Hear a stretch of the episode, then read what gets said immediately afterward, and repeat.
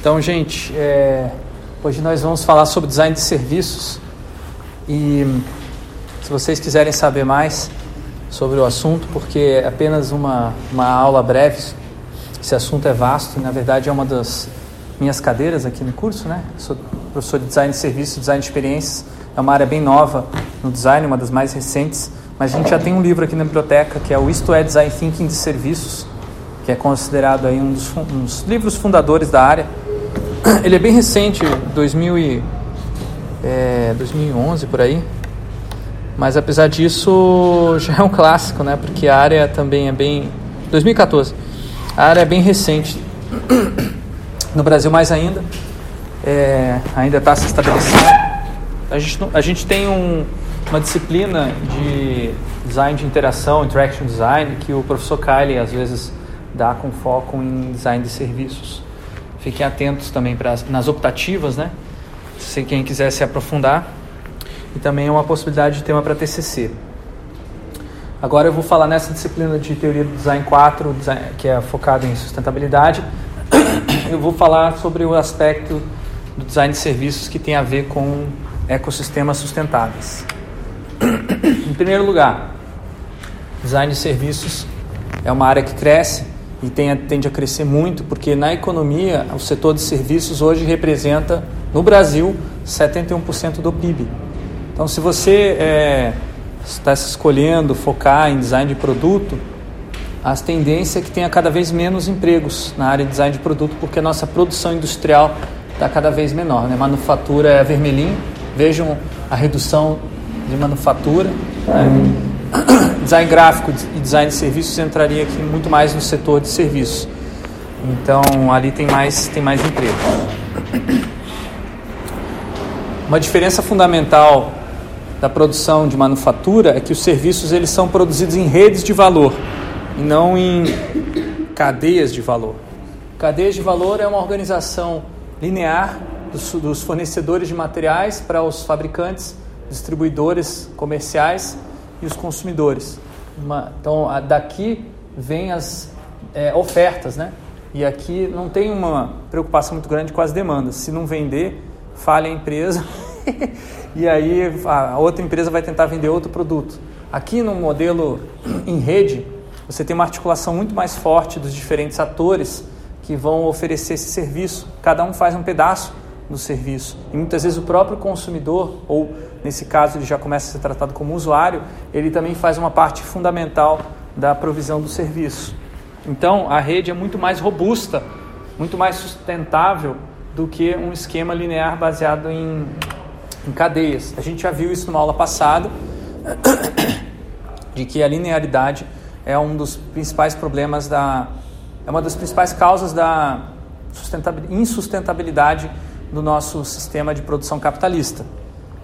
O sistema de produção capitalista hoje está se atualizando para se tornar cada vez mais circular, ou seja, manter os materiais, manter os, é, os recursos naturais em fluxo em constante reutilização.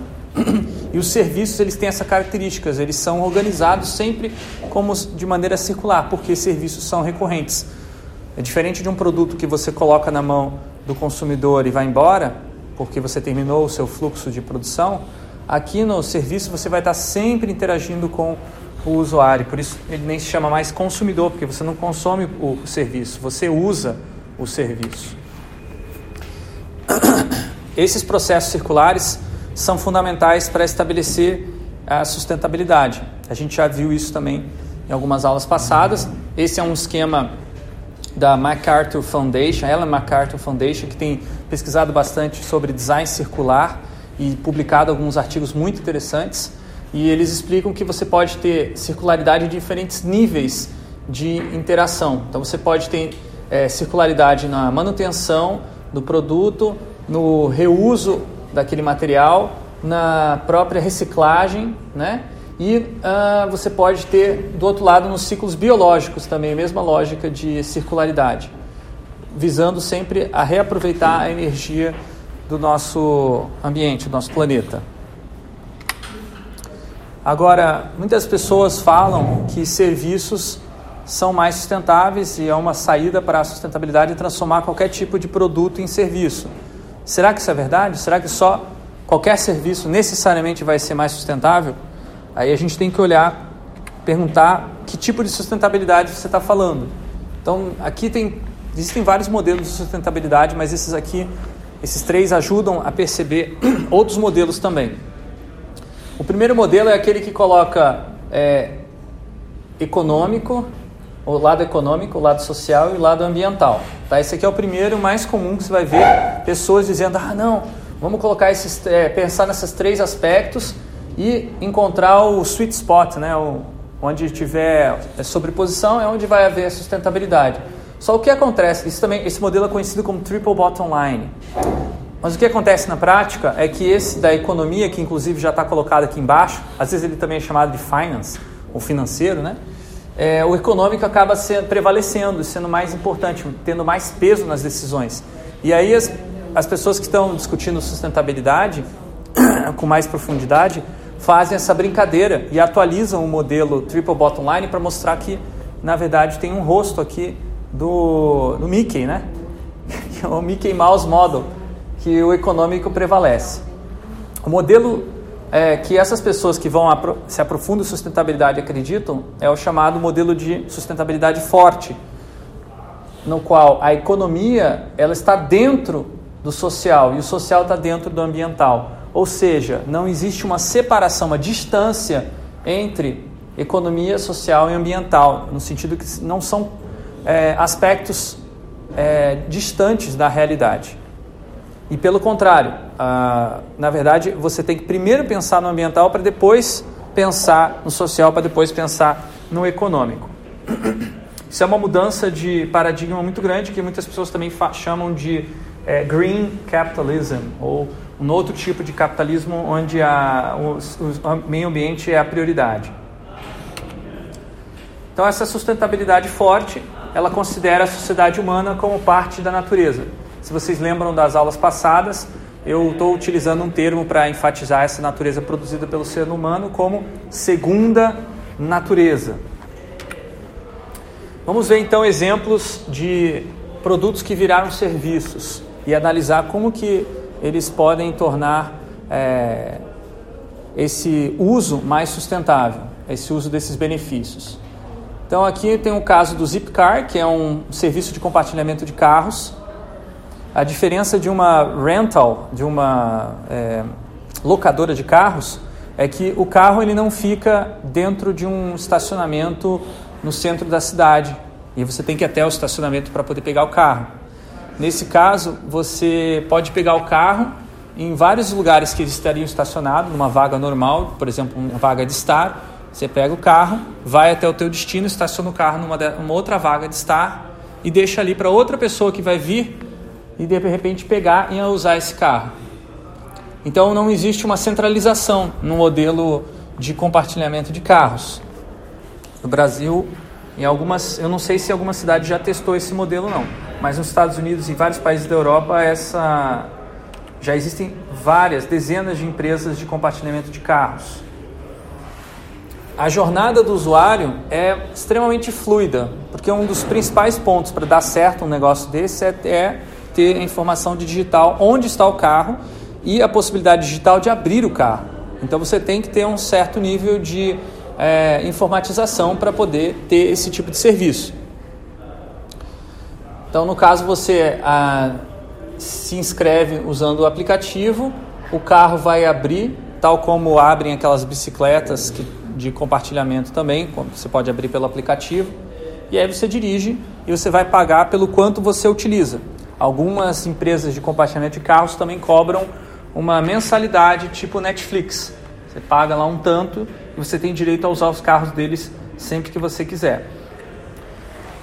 Para a Zipcar e outras empresas que adotam esse modelo, uma coisa muito interessante são os dados coletados sobre o comportamento dos usuários, para onde eles vão, onde eles param o carro, quanto tempo eles ficam em cada um desses lugares.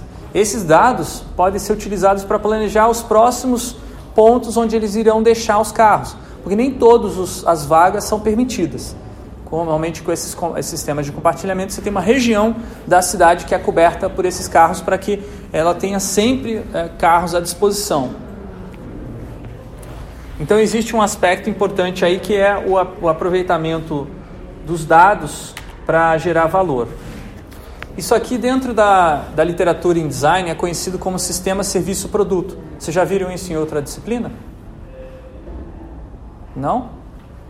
Então, o sistema serviço-produto ele é uma, um intermediário, ou melhor dizendo, uma, um híbrido entre projetar um produto e projetar um serviço. Nesse caso, você projeta um produto para ser compartilhado através de um serviço. Então você vai ter basicamente dois provedores. Um provedor de produto, que é, na verdade é uma manufatura, uma empresa, uma indústria, como por exemplo fabricante de carros, e você tem o provedor de serviço, que é a Zipcar, que é aquela que vai oferecer o carro para os diferentes usuários. Tá? Isso aqui é um esquema bem simplificado do que, que é sistema serviço-produto. Essa área também é uma área que tem uma vasta literatura principalmente ligada à engenharia. Tem muitos estudos interessantes sobre é, como aplicar é, PSS, o produto, Sistema Produto Serviço, em diferentes áreas do design para visando a sustentabilidade. Um caso clássico no Brasil de sistema produto serviço é aquela é, como é que é o nome? Aquela água, aquele filtro de água da Brastemp, eles vinham, trocavam na sua casa filtro de água, limpavam, mantinham ele sempre em perfeitas condições. Aquilo ali é um sistema produto e serviço. Você não comprava o filtro, você pagava uma mensalidade para ter água tratada em perfeita qualidade. Mas existem várias maneiras de fazer isso. Aqui você tem um diagrama que mostra, uh, por exemplo, se você fizer só a pura venda do produto, ou o, o, serviço puro, não tem produto nenhum, por exemplo, teletransporte. Isso aqui é meio surreal. Normalmente você vai ter é, produtos que vão permitir acesso ao serviço. Na literatura de design de serviços, o termo muitas vezes utilizado é touch point, ou ponto de contato. É um produto que permite o contato com o serviço. Eu não vou entrar em detalhes nisso aqui, que vocês podem ver esses, esses slides com mais é, calma depois da aula mas eu vou mencionar alguns exemplos de variações do PSS. Tá? Em 2009, é, no meu diário gráfico, o sketchbook, eu fiz um rascunho de uma ideia de um sistema de compartilhamento de carros é, usados, diferente da Zipcar, que os carros são todos novos. Nesse caso, você poderia colocar o seu carro, aquela caranga que você tem que você não usa muito, você coloca lá dentro do sistema eu estava bolando, e aí quando as pessoas usam o seu carro, é, você deixa um esquema, a chave disponível. Não lembro, não lembro como que eu resolvi essa questão da chave, né? Como é que as pessoas não sabem onde está a chave do carro. Mas tinha um, acho que você tinha uma trava elétrica, né? Tinha que instalar a trava elétrica no carro, enfim. E aí é, as pessoas iam usando o carro, elas tinham que gastar pontos. É, tipo um sistema de pontos assim de cartão de crédito e se você, é, você acumulando esses pontos, depois esses pontos você podia utilizar para alugar outros carros, inclusive carros melhores do que o teu, ou você podia usar para fazer outros é, serviços, solicitar outros serviços. É, essa ideia eu não desenvolvi porque, enfim, na época eu não tinha uma. uma eu estava empreendendo outras coisas, mas eu vi que alguns anos depois uma empresa no Brasil tentou fazer isso, a Fleeting. Tá? Ela funcionou de 2013 a 2018 não conseguiu manter o negócio de compartilhamento de carros, né? É, principalmente porque as pessoas que iam alugar o carro não, não queriam. Tinha pouca oferta de aluguel de carro, porque as pessoas não viam é, vantagem financeira suficiente pela perda de comodidade de não ter o carro disponível quando elas precisavam. Aí a gente vai passar para o que a gente tem hoje, que é o Uber. Tá? O Uber ele funciona como capitalismo de plataforma. Não é, não é economia de compartilhamento, como era o Fleet e as outras ideias que a gente estava discutindo aqui agora há pouco. Dentro do Uber e do capitalismo de plataforma, você vai ter um provedor de serviços que não é Uber. Quem provê o serviço é o motorista do Uber. E esse cara ele vai ser contratado pelo Uber e tal, ele vai ter uma, é, uma troca de valores com o usuário de serviços que você, por exemplo, é, chamando o motorista, e aí uma parte, uma porcentagem dessa troca de valores entre usuário e provedor de serviços vai para quem é dono da plataforma que permitiu conectar esses dois é, elementos da, do mercado. Isso aqui às vezes é chamado de é, marketplace, né? porque você tem provedores de serviços ofertando serviços para consumidores. Então, o lucro no capitalismo de plataforma vem de duas fontes. A primeira fonte, mais óbvia, é o lucro da porcentagem da transação, que normalmente é muito pequeno. O lucro que a porcentagem que fica com o Uber, a empresa, é pequena. A maior parte fica com o motorista. Porém, como é em grandíssima quantidade, gigantesca escala, porque é multinacional, aí começa a ficar interessante o lucro. Mas na verdade, o principal lucro do Uber não vem a, a, a curto prazo, a longo prazo, na verdade, não vem do, da, dessas porcentagens. Vai vir dos dados de comportamento, de você saber onde as pessoas estão indo e quem são essas pessoas e por que, que elas estão indo a diferentes lugares. Então, por isso que é, dentro do capitalismo de plataforma se diz que data is the new oil. Os dados são o novo petróleo. É uma aposta que a Uber está fazendo e que várias outras empresas já fizeram no passado, como Google e Facebook, e hoje estão é, lucrando muito. A Uber ainda não está lucrando financeiramente. A Uber é uma empresa deficitária, mas os analistas de investimento avaliam que os dados que Uber tem coletado são tão valiosos que vale a pena essa empresa continuar sendo deficitária por mais alguns anos. Tanto é que eles fizeram abertura de capital e tiveram uma excelente captação de, dados, de hum, investimentos. Só que o problema é que tem a ver com a nossa disciplina é que é um serviço, é, é teoricamente se poderia dizer que é um produto-serviço, sistema, é um sistema produto-serviço, mas não é sustentável a longo prazo. O Uber não é sustentável. Por que, que não é sustentável? Bom, aqui tem algumas evidências, tá? É, desde que o Uber foi lançado e outros aplicativos similares, em, numa, numa cidade, acho que essa aqui é Nova York, se não me engano, uma cidade dos Estados Unidos, você vê o crescimento das viagens utilizando aplicativos, o decréscimo de táxi, que não é uma coisa necessariamente ruim, mas o decréscimo grande do transporte público.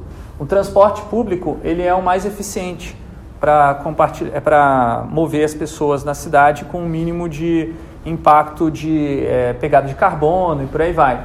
Tá? As, as, soluções de transporte público costumam ser mais sustentáveis do que você ter é, trocentos mil carros na rua andando para levando um ou outro passageiro para diferentes lugares. Tá? Outro aspecto é que quando a gente está considerando sustentabilidade a partir do ponto de vista da sustentabilidade forte, você considera o social também, além do ambiental. Então você pode considerar que é, as pessoas que trabalham no Uber e outros é, serviços de capitalismo de plataforma, é, por exemplo, o Rap, essas pessoas não têm uma perspectiva muito boa de é, desenvolvimento na carreira, de crescer dentro dessa carreira, de adquirir uma estabilidade financeira é, e ter um crescimento, desenvolvimento social e econômico da região. O que acontece é que a pessoa fica dependente dessas plataformas e quando elas decidem sair, elas não levam nada com, com elas, não levam indenização, não levam seguro-desemprego, não levam aposentadoria, não levam nada. E muitas vezes até perdem alguma coisa, por exemplo, no caso de um motorista de Uber que bate o carro, ele que vai ter que pagar, ou às vezes não tem dinheiro para pagar o carro que ele bateu e ele fica sem poder trabalhar. E se você falar, ah, não, mas é, isso aí é uma escolha que a pessoa tem. Na verdade, não. O Uber e as empresas de capitalismo de plataforma estão aproveitando uma, um crescimento do desemprego que é, é em países em desenvolvimento como o nosso para focalizar a, as suas ações de, de desenvolvimento da, da, plataforma. Então aqui você tem um mapinha, no caso eles estão mostrando exemplo de Londres, tá? mas isso aqui se repete em várias outras cidades. É, aqui tem um mapa do desemprego, regiões da cidade onde tem maior desemprego, um mapa da região onde tem maiores é, índices de motoristas de Uber. Então bate muito fortemente. Então a maior parte das pessoas que dirigem é, são motoristas de Uber e de outras plataformas desse tipo são pessoas que estão desempregadas. É o chamado gig economy, né? Economia dos bicos. Só que esses bicos, diferentes dos bicos que a gente tradicionalmente estava é, acostumado, ou o bico chique, que é o chamado freelancing, é, eles não permitem que a pessoa construa uma carreira e uma reputação por conta própria, porque esse empreendedor, como ele é chamado, né, que não é empreendedor coisa nenhuma, na verdade ele é uma espécie de é, trabalhador precarizado, ele precisa é, aceitar as regras da plataforma para poder é, ofertar o serviço. Ele não tem uma rede própria de contatos que ele possa é, se fiar caso ele precise é, construir o próprio negócio. Então, isso aqui é tudo um discurso para enganar as pessoas de que é, Uber e outras é, plataformas capitalistas são mais sustentáveis. Não é a verdade. Agora, existe um movimento cada vez mais forte de uh, aproveitar a ideia de plataforma e aproveitar a ideia de compartilhamento de serviços digitais, porque isso aí nem, não é de todo ruim. É, porém, a maneira como você tem que organizar essa plataforma tem que ser cooperativa.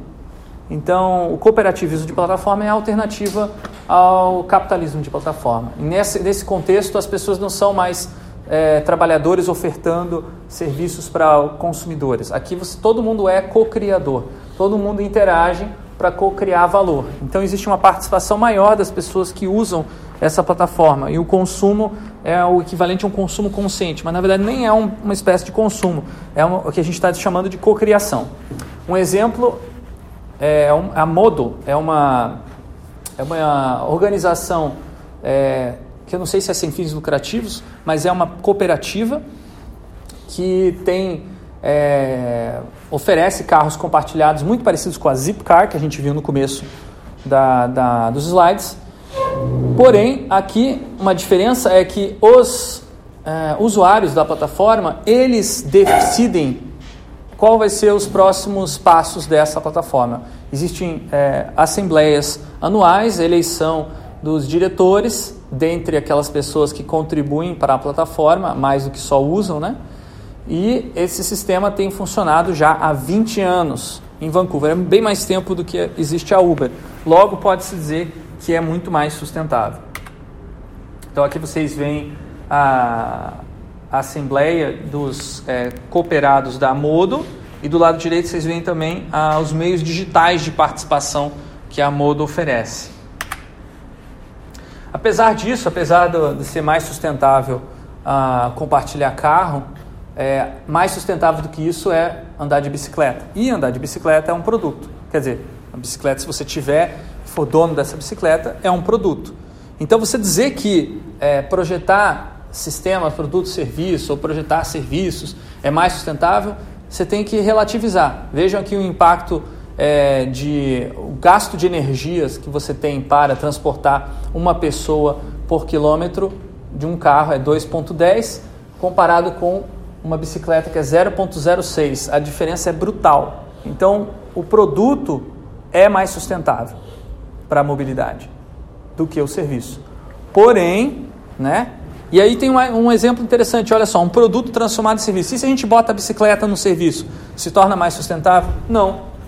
Então, a, a gente que está agora super feliz que Curitiba tem bicicletinha da Yellow espalhada aí pela cidade, olha que legal, é, startup inovadora, agora nós temos uma solução de mobilidade para todo mundo. Olha o que acontece quando você é, libera o mercado para essas empresas tipo a Yellow, para colocar a bicicleta onde quiser e deixar os usuários tratarem a bicicleta do jeito que quiser e jogar a bicicleta no Rio Belém e, e, e, detonar a bicicleta e fazer o que quiser. O que acontece é que você tem um gasto muito grande de energia. Isso aqui é um, é um, é um depósito de bicicletas descartadas por terem defeitos na numa cidade na China. Eu acho que é Beijing, se não me engano.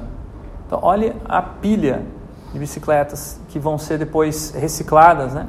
Porque elas não estão mais para uso. E, então esse modelo de é, anarcocapitalismo, né, de você liberar totalmente para os empreendedores e startups fazerem o que eles quiserem sem nenhuma regulação, ele não é nada sustentável. Aqui também poderia se encaixar nessa mesma lógica os patinetes, é, esses patinetes elétricos, né? Também tem a mesma lógica. Então, não necessariamente você transformar um produto num serviço vai tornar mais sustentável. Para você pensar sustentabilidade, você tem que com, é, compreender as relações ecológicas do serviço com o ecossistema, que é o que vocês estão fazendo na sua pesquisa etnográfica. O que, que são relações ecológicas, só para a gente relembrar, a gente já viu isso na última aula. É, basicamente é uma relação entre um ser vivo e um, um outro ser vivo, ou entre um ser vivo e uma, e uma entidade inerte do meio ambiente. É, existem relações são unidirecionais e as multidirecionais. A unidirecional, o ser vivo vai tomar alguma coisa e não vai dar nada em troca para aquele ecossistema. Então pode ter uma preda, por exemplo, a predação, é, você comeu, por exemplo, um outro ser vivo. O parasitismo, que é você não come, mas você fica sugando a energia desse, desse outro ser vivo. E o equivalente em, é, em termos é, em relações com, com entidades inertes do meio ambiente. Por exemplo, a extração de recursos naturais, você tirar todo o ferro de uma, de uma montanha, né? e o descarte, você jogar um monte de lixo, é, em especial lixo que não se recicla ou que demora milhões de anos para se reciclar. Quer dizer, reciclar não, decompor, desculpa. E tem as relações multidirecionais, que são aquelas que vão ter vantagens para os dois lados. E às vezes múltiplos lados vão ter vantagens. Simbiose, quando dois seres, é, um ajuda o outro. O comensalismo, quando os dois seres compartilham a comida ou os restos de comida. E agora, num ponto de vista mais econômico e humano, a troca, quando a gente troca objetos ou troca substâncias. E, por fim, a cocriação, que envolve um aspecto simbólico é, e emocional na relação biológica.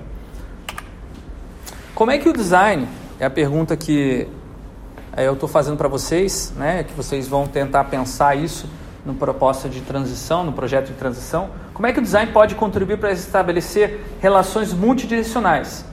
As que são mais sustentáveis são os do lado direito, não são os do lado esquerdo. Extrair e descartar não é sustentável. E mesmo assim, se tra transformar o descarte numa reciclagem, né, você reciclar o descarte, não é necessariamente uma relação multidirecional. Relação multidirecional é muito mais interessante. Tá, vamos ver como é que o design de serviços aborda isso, qual é o processo de design de serviço.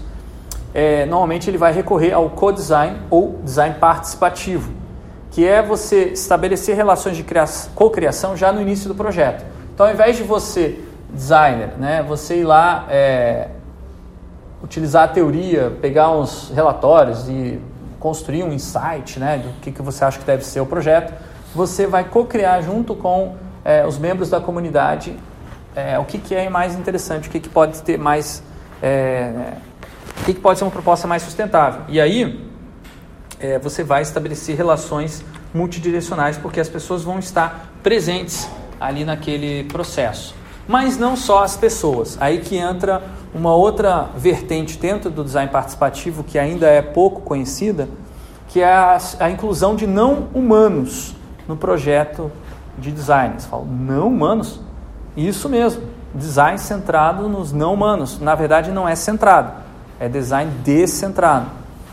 Então, você tem a participação, por exemplo, aqui num workshop que está tentando é, criar aplicativos digitais que interagem com cães para é, pessoas cegas. Então, o cão ele começa a ser um usuário também desse aplicativo de maneira indireta. Eles estão bolando como que o cão pode é, aproveitar a tecnologia digital para ajudar mais o seu dono que necessita da o cão guia, né? Não qualquer cão. E aí eles convidaram um cão guia para participar do workshop e fizeram várias atividades com o cão guia, por, exemplo, testando os protótipos de interações que eles estavam imaginando. Outra maneira indireta que os não humanos podem participar é através da biomimética, ou também chamado de biônica no Brasil. Alguém já estudou isso aqui no passado? Já viram esse assunto? Não? A biomimética significa que você observa como que a natureza resolveu certos problemas, né? aqui no caso lá direito, e aí você faz um projeto inspirado na, na natureza, copiando ou transformando algumas estratégias de soluções de problemas que a natureza desenvolveu ao longo é, de milhões de anos. Então aqui você vê, por exemplo, uma, uma é, asa de avião que foi criada a partir da observação das asas dos pássaros. Aqui um, um projeto de um, uma, uma aeronave né, inspirado também na, na maneira como que é, estão dispostos os membros de um tubarão. Isso aqui são dois exemplos bem simples e bem óbvios, né? Porque é no nível formal. Você vê uma é, analogia formal entre a, a entidade da natureza e a entidade criada pelo ser humano. Mas você pode ter biomimética no nível é, estrutural, uma biomimética no nível funcional. Você não precisa necessariamente copiar a forma apenas, você pode copiar outras estratégias. Por exemplo, é, é, um caso clássico também do, da biomimética é uma tinta que foi criada para pintar prédios que possuem características moleculares parecidas com a com a sei lá como é que chama o, o tecido que está nas flores de lótus. A flor de lótus ela tem uma característica é, é, hidrófila, higrófila, é isso? Higrófila é que não gosta de água, né? Ou é o contrário? Enfim, é uma característica que aquela hidrofóbica, obrigado. Então, essas moléculas são hidrofóbicas. Elas, o lótus ele nasce dentro da, da água e ele não se molha, não se suja com, a, com o lodo ali da, do rio. E eles fizeram uma tinta para prédios com essa característica de ser hidrofóbica, uma tinta que dura muitos, muitos, muitos mais anos do que a nossa tinta normal, observando e se inspirando nessa estrutura molecular da, da, do tecido da flor de lótus. Outra maneira, e aí tem mais a ver com o design é, de serviços, é e a maneira como muito, a maior parte dos não humanos podem ser incluídos no projeto, é a participação indireta, a mera presença, a mera presença daquele não humano no projeto, mesmo que seja uma representação é, simplificada utilizando Lego, que vocês vão ter experiência daqui a pouco de tentar, é, já faz uma diferença enorme porque as pessoas começam a considerar a perspectiva e o impacto sobre aquele não humano das ações de design. Eu já mostrei esse exemplo para vocês na outra aula do projeto de um dique na Holanda, e o Dick estava sendo representado por uma pedra que ficava no meio da visualização colaborativa. Toda vez que a gente mexia na pedra e tinha algum impacto sobre a pedra, a discussão ela, ela se tornava mais tensa, porque as pessoas percebiam que ali estava o elemento fundamental daquele projeto, que era a segurança e a prevenção das enchentes. E aí, ó, não humanos podem participar indiretamente também através do teatro. Né? O colega ali, na outra aula, fez uma interpretação maravilhosa, uma, na verdade, uma, é, um dueto aí com uma cadeira, né? Fez uma entrevista com uma cadeira, que eu achei genial. é, você perguntou umas, duas coisas que eu me lembro, que você falou assim, ah, bom dia, cadeira, né? Você, é, quem que criou você, né? Você perguntou, aí a cadeira não respondeu nada, né? Ah, não, nós sabemos que esse designer aqui, né, super, eu não me lembro do nome do designer, né? Enfim, era um designer famoso e tal, que tinha criado a cadeira, e você se sente orgulhosa de ter sido criada por ele, né? E aí, outra, aí depois que faz essas perguntas da, que deixa a cadeira mais, teoricamente, numa posição mais confortável, ele começa a perguntar, pois é, mas você é feito de madeira é, reflorestada ou você é feito de madeira de extração, né?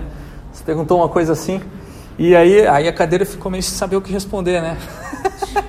Porque a gente estava fazendo, na verdade, uma, é, leitura de notícias sobre design brasileiro e ele estava utilizando o teatro é, jornal, que é uma técnica que faz parte do teatro oprimido, para gerar uma certa ironia a respeito dessa, dessa notícia que enaltecia a utilização da madeira como um material importante para o design brasileiro. E aí, que tipo de madeira é essa? Né? Historicamente, a gente sabe que é, a maior parte dessa madeira que levou o design brasileiro a ser reconhecido pela madeira são madeiras de extração e madeiras muito caras, mas também caras porque elas, são, elas já estavam praticamente em extinção no Brasil.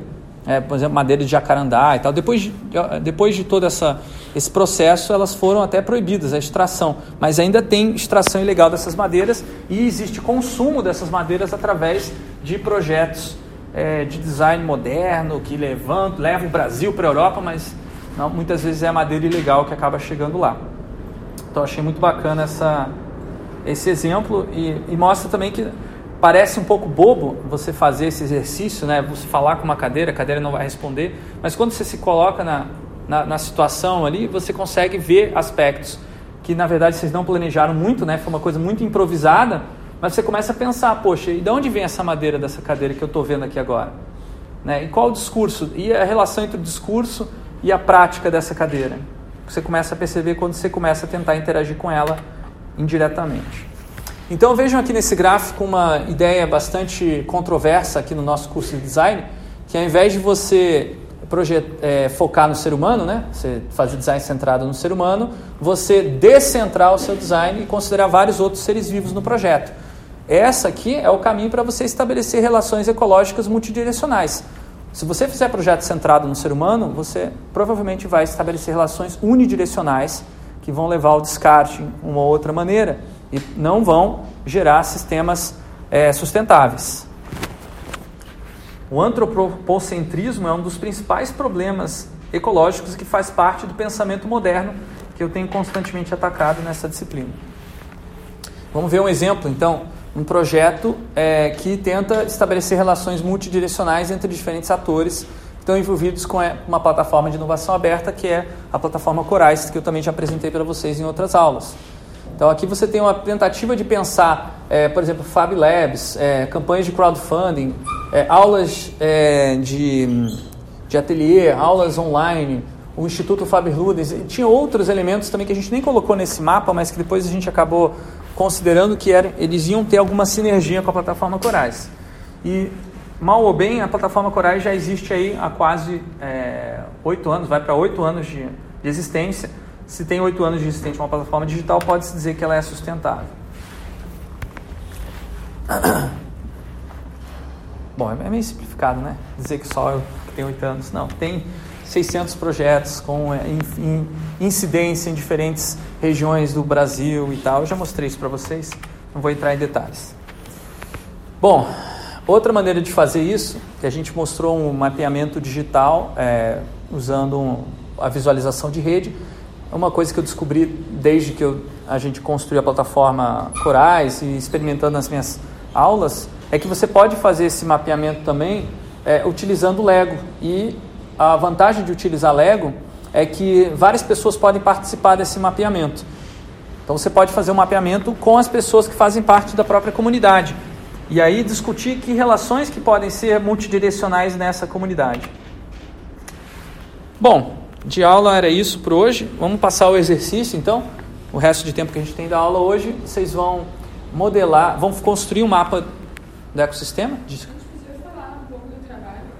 É exatamente isso. Mas é isso. Deixa eu só explicar. Então vocês é, foram, vocês receberam a tarefa de começar uma pesquisa etnográfica, certo? E eu pedi para vocês já trazerem resultados preliminares hoje. Quem não trouxe vai colocar o que já sabe antes de começar a pesquisa. É claro que quem trouxe, quem já começou a interagir com a comunidade vai ter vantagem hoje. É um exercício, basicamente. É, depois vocês podem refazer esse exercício ao finalizar a pesquisa etnográfica. Tá? Então, isso aqui é para ajudar vocês a pensar o que, que vocês já sabem e o que, que vocês não sabem e precisam saber sobre a sua comunidade de estudo. Então vocês vão modelar os humanos e não humanos, vivos e inertes, que fazem parte desta comunidade que vocês estão estudando. Vocês vão escrever uma lista com todos os serviços que a comunidade mapeada consome e produz. Não precisa ser uma lista é, gigantesca, apenas uma lista de uns 5, 6 itens para vocês aquecerem e pensarem, começarem a mapear. Tá? Depois disso, vocês vão modelar os humanos e não humanos, vivos e inertes, que se relacionam com a comunidade e que permitem que a entrega desses serviços. E aí, por fim, vocês vão traçar relações ecológicas entre a comunidade e o ecossistema. E aí vocês vão ter relações unidirecionais, por exemplo, extração de materiais, de recursos naturais, ou descarte. E também relações multidirecionais, por exemplo, cocriação de serviços, ou qualquer outra relação multidirecional que eu mostrei para vocês ali.